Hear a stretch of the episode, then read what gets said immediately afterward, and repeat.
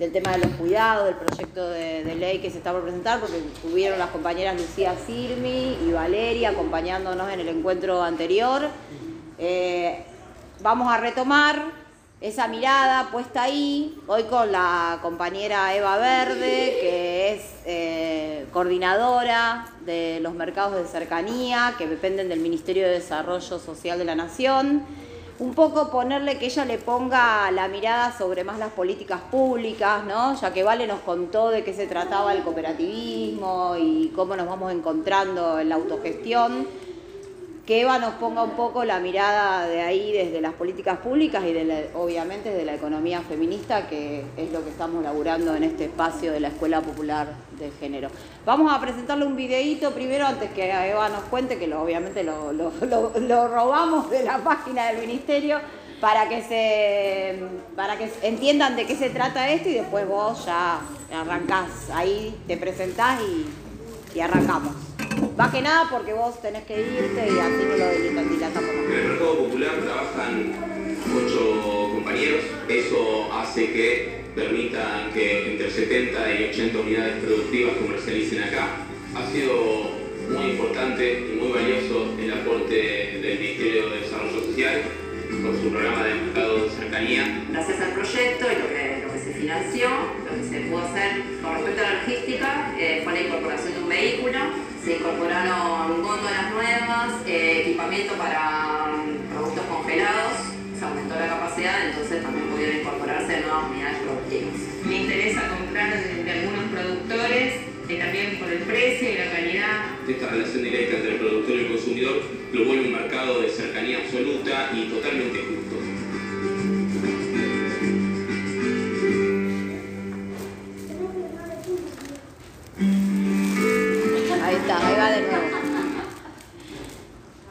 Bueno, una de las tantas experiencias que vos seguramente conocés y estuviste siendo parte, eh, bueno, un poco eso, ¿no? Que nos vaya, porque tuvimos también trabajando el tema de la soberanía alimentaria y por eso nos parecía eh, buenísimo que vos pudieras estar este encuentro como para cerrar un poco ese tema y que nos cuentes esto, por qué es tan importante el tema de los mercados de cercanía y esto que hablamos siempre nosotros los cooperativistas del productor al consumidor, ¿no? Bueno. Bienvenida, perdón. Quiero agradecer, agradecer el paso, el igual, el encuentro, que siempre es buenísimo. Eh, contarles un poco, eh, yo soy una, me considero una trabajadora de la economía popular, eh, soy, pertenezco a una organización social y en la organización nuestra durante varios años fui coordinadora de un mercado, una experiencia de comercialización que tiene distintas estrategias y entre ellas tienen eh, almacenes populares, círculos de consumo, medios, distintas eh, experiencias que fuimos ahí desarrollando.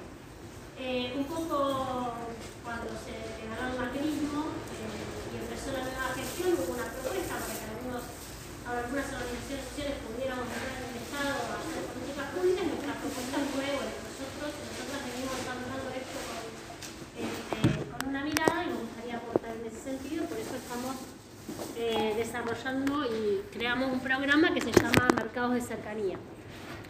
El concepto de mercados de cercanía tiene que ver con eh, acercar a la producción y al consumo, evitar los intermediarios, acercar en kilómetros y acercar en, que no haya tantas manos en el medio, ¿no? Esto que tanto sabemos de que pasan muchas manos en el medio entre la producción y el consumo y ahí en general el mercado corporativo, el sistema capitalista, lo que hace es poner distintas prácticas que son abusivas. Este, y nosotros desde la comercialización popular tenemos una, una mirada totalmente.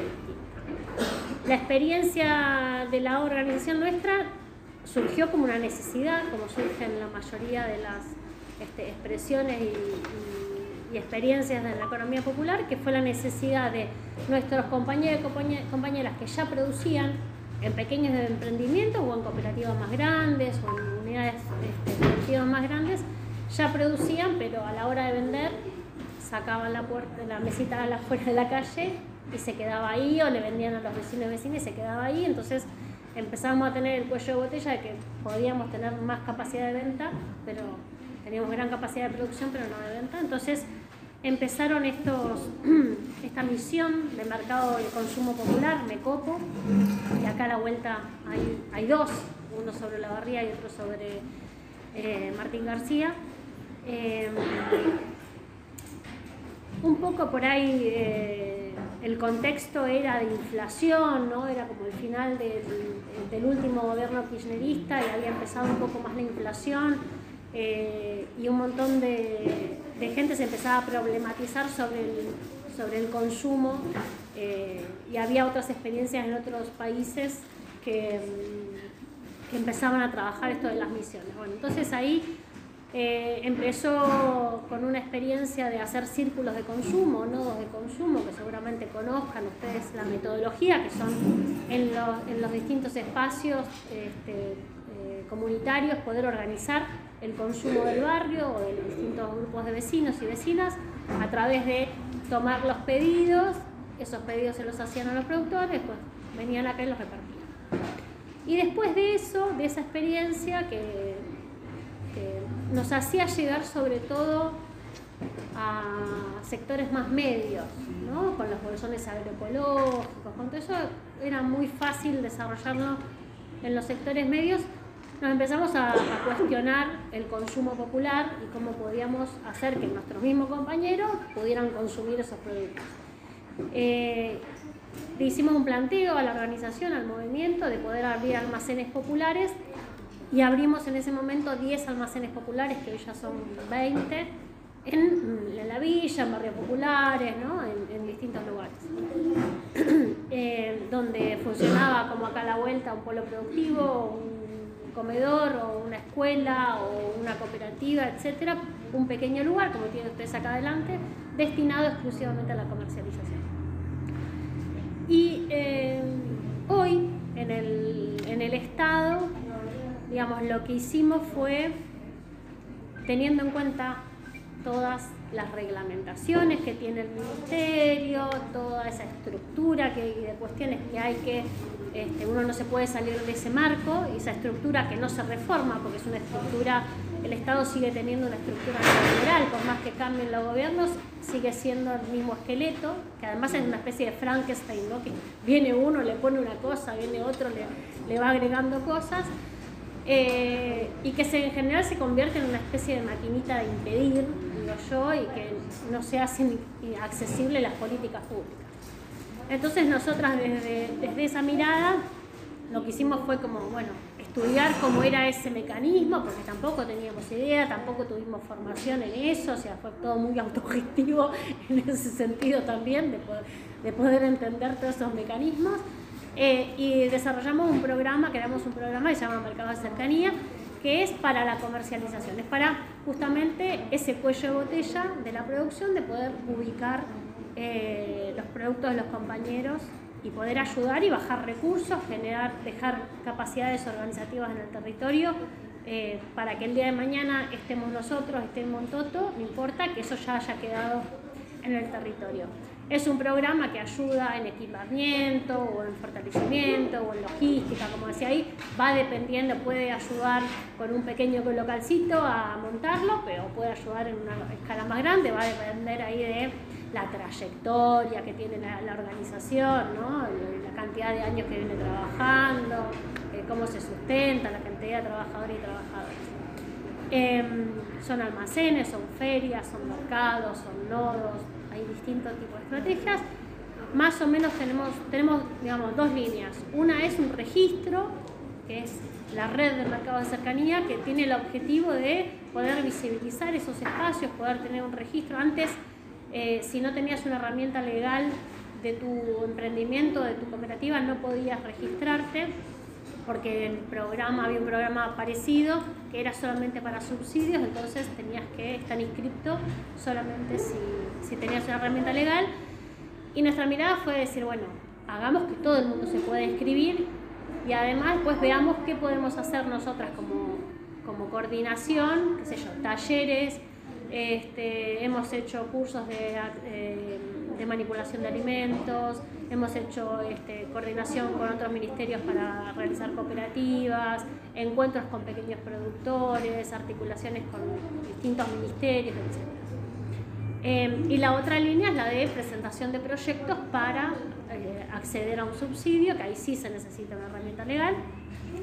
Y, bueno, y un poco lo que, lo que hicimos también fue aprendiendo en el camino. Eh, hace un año más o menos lanzamos proyectos focalizados, que es con, con la misma estructura de- del programa. Dijimos, bueno, nos piden mucho fortalecimiento de almacenes. Bueno, almacenes es esto, como que lo, lo, lo pusimos más cuadradito para que sea más accesible, que quede- esté más desarrollado ya y que no sea presentar una tesis para presentar un proyecto, porque en general es, es- eso es lo que hace que sea inaccesible. ¿no? exactamente. Parece que estuviera escribiendo algo para la NASA en vez de... eh, y bueno, mucho laburo con los, con los trabajadores mismos del Estado de que entiendan que tienen que cambiar la perspectiva, de que esto es, no, no es, este, no son los evaluadores de no sé qué, sino que tienen que ser los que promocionen eso. Igual el Estado o estos programas tienen una, desde el punto de vista comercial, tienen una es- están trabajando a demanda. Están como atrás de un escritorio esperando que vengan a pedirles proyectos, ¿no? Tiene como esa lógica. No es un programa que sale a la calle a hacer cosas como podría ser, pero no lo, no- eso, a eso me refiero con la estructura ¿no? neoliberal. Em, pero bueno, nosotros intentamos promocionar el programa, entonces hacemos charlas, decimos, che, están estos modelos, vengan a presentarse, un poco intentando cambiar esa lógica de estar a la espera. Eh, en el primer año, que en realidad fueron seis meses de gestión, porque durante cinco meses no tuvimos firma, vino la pandemia, todas estas cuestiones. En los primeros seis meses hicimos lo mismo que había hecho el programa anterior en cuatro años. Eh. En el segundo año es, esa cantidad la multiplicamos por 6 y hoy en día ya estamos a mitad de año, ya hicimos lo mismo que hicimos todo el año pasado. Así que bastante contenta, si bien siempre nos gustaría que fuera mucho más todo, mucho más, este, mucho más rápido, mucho más fácil, mucho más, qué sé yo, digamos, dentro de todo estamos bastante contentas con, los resultados. Y uno de los objetivos, además de que, mm, de que quede capacidad organizativa en el territorio, que queden herramientas, que quede este, eso en el territorio, es el- la posibilidad de generar redes.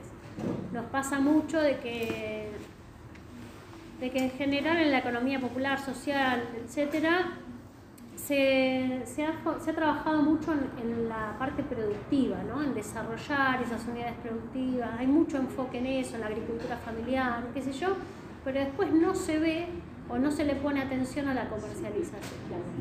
Es una pata muy difícil en realidad. Que surge, a ver, la respuesta desde un lado productivo, ¿no? En el hecho de hacer, pero después cómo se traduce específicamente en, lo comercial, en pensar la rentabilidad, en pensar con una perspectiva, digamos. Eso está buenísimo que desde este programa también se ayude a segmentos como la logística, que también es súper difícil, eh, de poder llegar a otros lugares y de poder tener el acceso de que la visibilidad del producto que se hace ¿no? esté al alcance de todos y todas. Sí, nosotras un poco ahí, eh, lo primero que, que empezamos también a hacer fue decir, bueno, esto, esta- la comercialización, empezamos a hacer el registro y de repente tenemos más de 200 organizaciones que hacen comercialización inscriptas que tienen como más de 800 puntos de venta, o sea, es un montón. Podría ser un gran supermercado, mal, podría una ser cadena una gran cadena, pero estamos todos así como muy separados, a veces no se conocen unos con otros, etcétera. Entonces, una de las cuestiones que queremos que es generar redes, generar entramado para que eh, pa- para, para que se sostenga, ¿no? Porque la red nos sostiene. Y además, eh, para empezar a pensarnos como un actor y como un sector que estamos trabajando una actividad específica, que es la de articular entre quienes producen y quienes consumen. Muchas veces son los mismos productores, muchas veces son solo los consumidores y consumidoras los que organizan estos espacios, pero cada vez hay más este, cooperativas y grupos que solamente hacen la comercialización. ¿Por qué? Porque vivimos en, el medio de todo este sistema donde también está el mercado corporativo y, y la principal tarea es generar mercado, generar nuestros espacios donde colocamos en los productos y donde invitamos a los vecinos a acercarse. Entonces, porque nuestros productores nunca van a llegar al mercado corporativo. Eso es algo, o sea, capaz que algún productor, viste, peleándola mucho puede lograr, pero siempre lo cagan aparte, siempre termina mal. Entonces, este, toda esa pelea por el mercado corporativo, nosotros en principio medio que la, la dejamos de discutir. O sea, si bien participamos en la escritura de la ley de, mm, de góndola, participamos en la ley de etiquetado frontal, creemos que son leyes que son para eh, poner las reglas del mercado corporativo, no son leyes para nosotras, no son de promoción de nuestro sector. Eh, entonces, eh, eso, como que hay una actividad específica y también empezamos a pensar, bueno, ¿cómo es esto? Le, le podemos poner para que después nos vengan otros a decir y a mm, teorizar sobre lo que hacemos, empezamos a, intentar conceptualizar un poco lo que hacemos. Este, y ahí hicimos un laburo con, las mismas organizaciones, hicimos talleres, este, tenemos eh, un curso como medio básico de conceptos, de, la comercialización específicamente, tipificándola, bueno, quiénes son los actores, este, qué tipo de comercialización hacen, cuáles son los valores con los que, por qué nos diferenciamos del mercado corporativo si estamos comprando y vendiendo. ¿No? Bueno, y ahí surgen, no, en realidad es con otros valores, el precio justo, el trabajo digno, como un, otro, otro montón de cosas dentro de los cuales también está la perspectiva de género. Y en la perspectiva de género nosotros lo que vemos es que eh, todas estas organizaciones que hacen comercialización suelen tener espacios colectivos donde eh, garantizan eh, el cuidado del grupo que lo integra o el cuidado de la comunidad.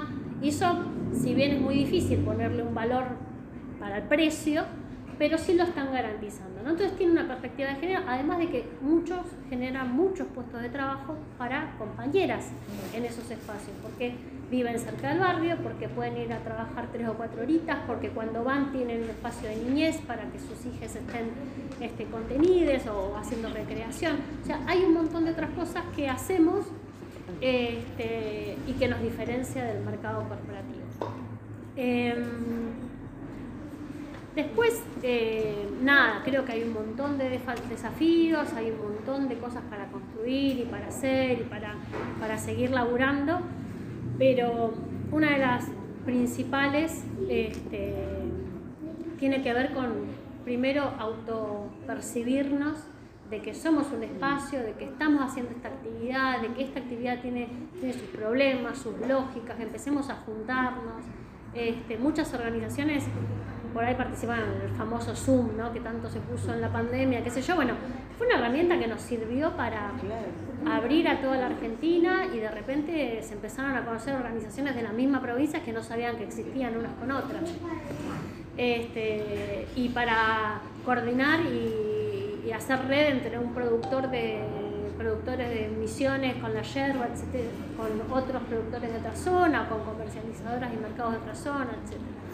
Eh, nada, creo que lo, lo que viene por delante para el, para el sector es que se está empezando a autopercibir como sector, han propuesto políticas públicas, tenemos un, un consejo del programa que es donde invitamos a las organizaciones a participar para ver justamente bueno, cuáles son las necesidades, qué políticas hacen falta, qué articulación hace falta, etc.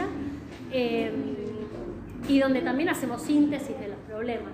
Siempre la logística es un gran problema, los espacios son un gran problema. Este, y, a partir de ahí poder pensar acciones en conjunto, demandas en conjunto, etc. Bueno, no sé por dónde más, por dónde más, para no aburrirlas. No, no, pero nada, porque no parece importante. Digo, bueno, acá Laura, que es la compañera de, del espacio, eh, está como tratando siempre ¿no? de, de, eso, ¿no? de un poco sostener esta red de, de, comercialización de la economía social y solidaria, que es difícil a veces en los territorios. Y aparte desde un lugar de, de en su mayoría emprendimiento, ¿no? esto que te estaba comentando, y que vos planteaste recién, la, la, la incapacidad de poder entrar en ese mercado formal, es justamente la falta de acceso a las formalidades la cantidad de, de, de, obstáculos que le ponen al emprendimiento. para poder eh, formalizarse y tener eh, alguna, alguna personería o algún tipo de, de- herramienta que nos permita presentarnos eh, y comercializar nuestros productos o los productos de un emprendimiento familiar en un supermercado, presentarse como cualquier otro productor, creo que ahí es donde está el, el- el gran, el gran mura- murallón en donde nos vemos eh, totalmente ninguneados como trabajadores. Esa es la realidad. Porque si vos tenés un emprendimiento social, sale un decreto de cooperativas de tres integrantes, pero resulta que no pueden tener filiación entre los integrantes, entonces, ¿qué emprendimiento familiar puede inscribirse como cooperativa? ¿Qué van a hacer con las familias que son eh, agroagricultores, la, agro- la agricultura familiar? Si pensaban plantear alguna solución, lo que hicieron es decirle, no, no podés tener una personería ni siquiera siendo tres gato loco. Entonces de repente me parece que ahí es donde está la, la falta de respuesta real a una problemática real y que no es tan difícil. Quizás estamos hablando de una cantidad mayor de personerías jurídicas a lo que está acostumbrado el país a generar anualmente, pero creo que también si estamos hablando de un monotributo social que te deja por debajo de la línea de indigencia eh, a la hora de, facturar, que te deja por debajo del acceso a la salud a la hora de eh, pagar eh, una obra social o pagar los coseguros siendo pasivos, no activos, como socio pasivo, porque somos monotributistas sociales, somos trabajadores cucaracha. Entonces hay cosas que son puntualmente para plantear y plantear soluciones, una revisión fiscal real a lo que es el monotributo social y la facturación, para que pueda generar un, un sueldo para cada uno mínimo por lo menos, ese ingreso. Porque si estamos hablando de que nos conformamos entre tres para armar una sociedad y, generar una persona jurídica que nos, nos dé el acceso a un montón de derechos, tenemos que tener derecho a un sueldo mínimo cada uno en eso. Y si el monotributo social contempla una facturación que está cercana al... Pero estamos hablando de la facturación, no, lo de que, no de la mano de obra que se cobra ahí. Entonces hay un costo, hay un montón de cosas que si vamos a, lo que es lo teórico y entrar en un mercado que se quiera o no es un mercado capitalista, por más que nosotros tengamos una mirada social, para que nos reconozcan en ese mercado y tener acceso e igualdad, necesitamos también tener igualdad y ser reconocidos como trabajadores realmente. Así, con derechos reales, sindicales, con derechos reales a las obras sociales, con derechos reales a poder generar un el- sueldo mínimo, tra- no riqueza, sueldo mínimo, nada más. Bueno, El trabajo como- perdóname, el salario trabajo- universal está planteando eso. Claro, pero el trabajo como algo dignificador. Hoy el salario mínimo no dignifica a nadie. No, tal cual. Entonces también tiene que haber una reconversión ahí. Hay muchas cosas por hacer. Mm. Yo lo que apuntaba vos entre la diferencia entre la producción y eh, la distribución o la comercialización, mejor dicho. Eh, yo vengo de un centro de formación profesional, participo en el espacio acá con la compañera eh, y siempre nos echan de todos los lados. Bueno, de acá no nos echan porque somos los, dueños, pero si no siempre nos echan. Digo, no, es un chiste. Eh, yo tengo alumnos, ella es una ex alumna mía que también viene acá a colaborar, Juli, que trabajamos con los chicos, y mm, el tema es la empleabilidad. Entonces yo les enseño a los muchachos, los capacito y a las chicas, este, en construcción tenés más hombres que mujeres, que posiblemente eso cambie en algún momento, espero. Tienen muy buena mano de obra, las mujeres como que le ponen otra impronta. Este, yo tengo chicos chiquitos y a veces interactuamos con especiales y las mujeres por ahí son más contenedoras, son como más este, Hay un montón de, hay un montón de agrupadoras. compañeras en la Bueno, yo no tengo muchas, con- muchas alumnas. Hay eh, muchas, muchas cooperativas. Claro, de pero yo, yo en la formación profesional no hay tantas mujeres en construcción. Debería haber más, para mi gusto. Bien. Y ya te digo por qué, porque son buenísimas para eso.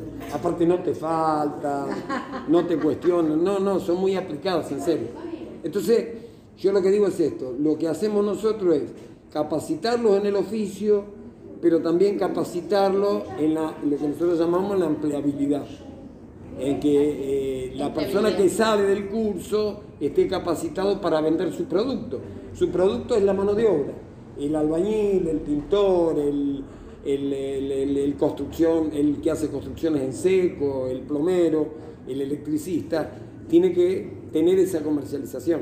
A veces lo hacen individualmente, a veces por ahí hay grupos de alumnos que por ahí se llevan muy bien y por ahí eh, lo hacen de a dos o de a tres, porque por ahí uno solo no se anima. Entonces, yo he hecho hasta esto de teatro que reproducimos con los nenes, yo lo hice con ellos también, hacíamos monólogos y todo, justamente para que exteriorizaran porque hay mucha gente que no tiene esa capacidad, lo que decías vos, no es fácil la comercialización. Producir tampoco supongo que es fácil, pero por ahí está la tierra, qué sé yo, la das vuelta, sembrar, pero después la comercialización es como que tenés eh, varios estamentos, como toda una cadena, ¿no? Para distribuir, para, para eh, conservar, para mantener, para presentar el producto. O sea, la comercialización tiene un montón de cosas. Como la lógica diferente de la comercialización. La economía popular emplea otra lógica, se supone. Se supone, no, lo emplea porque lo he visto en el Tigre, sobre todo, en el tema de los nodos, que la, no es la lógica del capitalismo, la ganancia. Vos lo estás hablando, me parece que desde una perspectiva de La ganancia, la, la ganancia es la que te da calidad de vida. Cuando vos menos ganás, menos calidad de vida tenés. Yo no quiero calidad de vida para todos los compañeros, no para un grupo. A mí me, me interesaría, bueno, pero en la clase Igual pasada... creo que lo que está planteando es esto, de, de poder enseñar cómo salir a, a plantear un presupuesto desde la construcción, Sí, por ejemplo, ah. que a veces cuesta eso, cuesta entender, y, y ha pasado en otras capacitaciones que, en las que estuvimos eh, con Gestara, en esto Es de, cómo iniciar a la autogestión, el entendernos como trabajadores, nos cuesta mucho poner el precio en el, en el producto que hacemos, de la mano de obra, a veces es algo que no lo hacemos, que ponemos el costo y ponemos una ganancia, le llamamos ganancia, y en realidad no hay ganancia, vos no pusiste ni tu mano de obra ahí, ahí es donde pones el valor Bueno, de... el-. No, no, no, claro, pero en- dentro de la economía social, No, pero dentro los de la trabajadores- economía social venimos de un sector que surge desde la crisis, la economía social, surge de esta posición de no poder resolver el tema laboral por falta de respuesta desde el Estado y Tal de- cual. de la situación económica del país. Salimos a fabricarnos el laburo, eso es lo que hacemos desde la economía social. Y si hacemos eso, es fabricarnos no la ganancia o tener el- el- la limusina en la puerta. Queremos fabricarnos nuestro sueldo mínimo porque el Estado no lo genera, porque no, no se genera eso en la sociedad. Entonces salimos a buscar la solución. Por eso es importantísimo lo que dice la compañera, el poder tener acceso a los espacios, porque no somos Rockefeller para alquilar un, un lugar a todo trapo y poner un polo productivo. Necesitamos la pata del Estado ahí.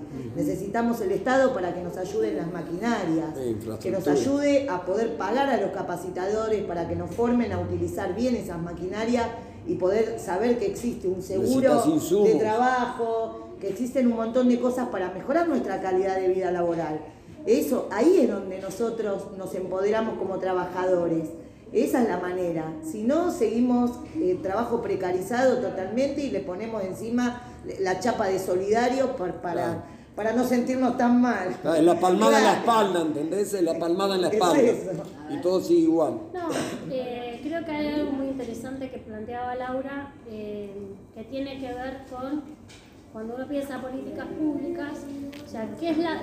eh, en general, vos decías, ¿no? Bueno, queremos hacer una cooperativa y somos tres y al final somos familiares, no podemos... Eso tiene que ver con que el Estado tiene una cabeza pensada para el capitalismo y para desarrollar ese tipo de empresas. Entonces nosotros desde la economía popular, social, lo que hacemos es decir, a ver qué hay, ah, bueno, más o menos, y nos mete, intentamos meter un círculo dentro de un cuadrado y usamos cosas que no son, que no están pensadas para nosotros, porque no hay ninguna normativa, ninguna le- ley de, de unidades productivas, no, no existe la normativa, la legislación, ni impositiva, ni legal, ni nada, que acompañe y entienda lo que hacemos, porque nosotros hacemos cosas que no nos entienden. Entonces intentamos amoldarnos, por eso nos pasan estas cosas. Le piden lo mismo a un productor de, o te piden lo mismo para vender una, no sé, una remera que hiciste a mano que si fueras Sara, que además va y lo hace un taller esclavo. O sea, es una locura. trae de China. En ese, en, ese, en ese lugar estamos. Después lo que decía el compañero, yo creo que ahí está bueno poder eh, a veces discutir, ¿no? ¿Y por qué no? Digo, cuando uno habla, eh, eh, creo que hay una gran discusión hoy en día en los términos que usamos y tenemos que cuestionarnos los términos que usamos, pero cuando nosotros hablamos del empleo, nosotras entendemos que el empleo es bajo un patrón. ¿sí? Hay, un, hay un patrón que nos da, o, un o el Estado nos da un empleo. Y además que es una, una palabra, si la analizamos, bastante chota. ¿no? Nos están usando, nos están empleando para hacer algo o para sacar algo. Eh, y nosotras desde la economía popular hablamos del trabajo, porque no estamos empleados por otros, sino que nos gestionamos trabajo. Eh, que igual son un montón de conceptos que se están, eh, incluso prendemos la tele y se está discutiendo de eso, ¿no? Eh, y creo que hay algo que sucede que no tiene que ver ni con nuestra condición, ni con lo que nos pasa, ni si somos, eh, ni si estamos haciendo bien las cuentas cuando hacemos los costos, ni, ni nada de eso, sino que tiene que ver con una realidad que no está pasando solamente en la Argentina, sino que está pasando a nivel mundial. El sistema capitalista, lo que, lo- sí, que sufre crisis, ¿no? No sé, en general, primero el sistema capitalista parece que hubiera estado toda la vida y siempre por el- desde que estaban los dinosaurios, parece, pero esto no es así. El sistema capitalista tiene pocos años a nivel histórico. Y eso surgió en una etapa donde hubo, hizo crisis el sistema anterior. Y hoy viene haciendo crisis, igual es muy, muy dúctil, ¿no? Y se amolda enseguida, eh, y viene haciendo crisis. Y en estas crisis que viene haciendo, va teniendo síntomas de esas crisis. Eh, nosotras creemos que hace unos años, hace un par de décadas, el capitalismo para reproducirse utilizaba la mano de obra, entonces había un conflicto, ¿no? El marxismo, que habla de el conflicto del capital y el trabajo. Entraban en conflicto por la plusvalía, quién se lo llevaba, bla, bla. Hoy el sistema tiene, ha logrado reproducir el capital con la ruleta financiera, eh, eh, mecanizando y robotizando la producción, o sea, con un montón de cosas que ellos van avanzando, avanzando, y en vez de que ese avance sea para que todos vivamos mejor, para que todos trabajemos tres o cuatro horas en vez de 25 mil, eh, lo que hace es empezar a dejar cada vez más gente excluida del sistema. Que ya no les interesa, pero ni como consumidores, ¿viste? O sea, es como una cosa de loco. decir, ¿querés producir? ¿A quién le vas a vender si no tenés gente que tenga ahí? Una cosa pensada con los pies. Eh, pero en esa, en esa crisis están. Y nosotros creemos que eh, desde las políticas públicas, pensando ¿no? un poco, volviendo a ese tema, en general los estados, no los gobiernos, los estados, ¿cómo diseñan sus políticas públicas? Dicen, bueno, nosotros tenemos que crecer, ¿no? Las palabras que escuchamos siempre, que tenemos que crecer, tenemos que desarrollar, tenemos que generar trabajo, empleo, tenemos que bla, bla, bla. Y al país lo empiezan a medir, decir, bueno, ¿vos cuánto hiciste? Eh, ah, vos tenés el 50 puestos de trabajo, vos creciste el tanto por ciento. Y eso que anotan y que miden son la economía privada y la economía pública. El trabajo que genera el Estado y el trabajo que genera la economía privada. Ah, la economía popular, social, solidaria, autogestiva, cooperativa.